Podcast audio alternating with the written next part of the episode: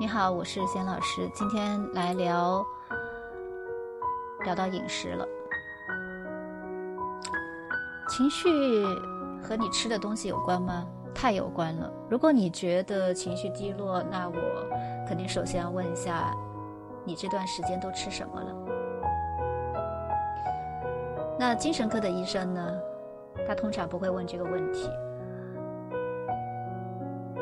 也很少有人直接就把饮食和你的这个情绪状态联系起来，但是在过去的十年当中啊，越来越多的研究表明呢，你吃一些健康的食品，比如说水果呀、蔬菜、五谷杂粮、鱼，还有没有加工过的一些呃海鲜、肉，可以预防抑郁症，但是。加工和精致的食品的这些不健康的呃饮食呢，就会增加患抑郁症的风险，特别是对于儿童和青少年来讲，就是这样。所以，一些所谓的垃圾食品，就是造成我们抑郁的一个罪魁祸首了。那近来的研究表明呢，健康的饮食不仅可以预防抑郁症，还可以在抑郁症征兆刚刚开始的时候。起到一个治疗的作用。为什么我们呃常常劝朋友心情不好的时候、失恋的时候去吃一点甜食？饮食其实对我们人大脑的作用呃是很有帮助的。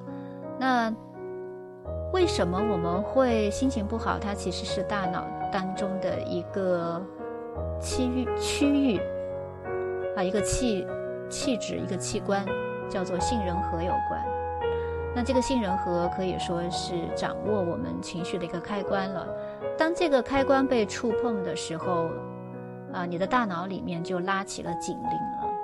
那什么情况呢？比如说你突然被吓了一跳，然后一下子就觉得很紧张，你的杏仁核就开始闪红灯，啊，告诉你要保护自己。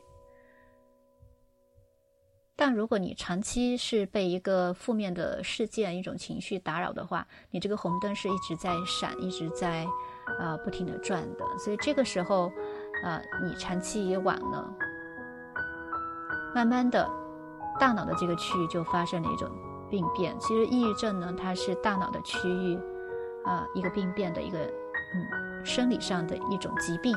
它并不是说心情不好，这个人不乐观，不是这样子的。所以情绪它并不是虚无缥缈的。如果是用专业的检测仪器，我们可以看得到大脑的不同区域，它是掌管着啊我们的情绪的，所以和大脑有关。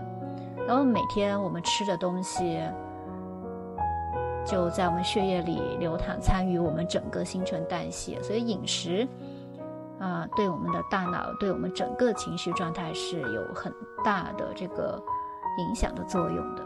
这是我们要知道的一个常识，呃，这也是用情绪释放疗法来瘦身的一个原理。我们在心情不好的时候，就会吃很多垃圾食品。心情越不好，越想吃巧克力啊、薯片呀、各种的膨化食品，这些都是造成我们肥胖的，呃，很。垃圾食品，但是我们没有办法控制自己，是因为我们这个呃杏仁核受了刺激嘛？我们一般心情不好，比如失恋、失业呀，或者是遭受什么意外，我们杏仁核这个警报我说了拉响了，得把它关起来。但是你不可能把脑袋打开去关，也不可能说我想开了去呃好好的呃心胸开阔一些就能关掉，这是需要技术去处理的。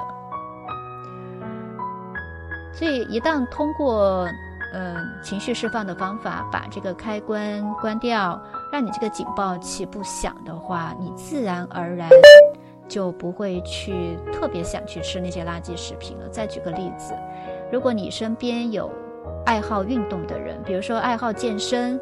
呃，喜欢做瑜伽的人，你去跟他们聊这个吃的时候，他们会告诉你，我的身体自动就喜欢吃一些健康的食品，是因为运动可以让我们的大脑保持一个愉悦的状态。当我们的呃大脑是很高兴、很快乐的，他就只想吃一些干净的、健康的、新鲜的食品。这也就是为什么运动可以改善人的情绪状态，它是相辅相成的。因为运动呢，嗯，它让我们这个警报器呢保持一个关闭的状态，我们可以理性的、比较平和的去看待事情。下一次当我，嗯，们想要去忍不住打开一包薯片去发泄。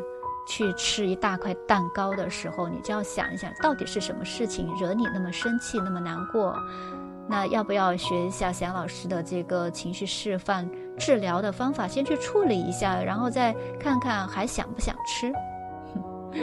你是可以做到的，不要让啊垃圾食品控制了你。所以这个小节呢，就是讲的饮食和我们情绪的这个重大的。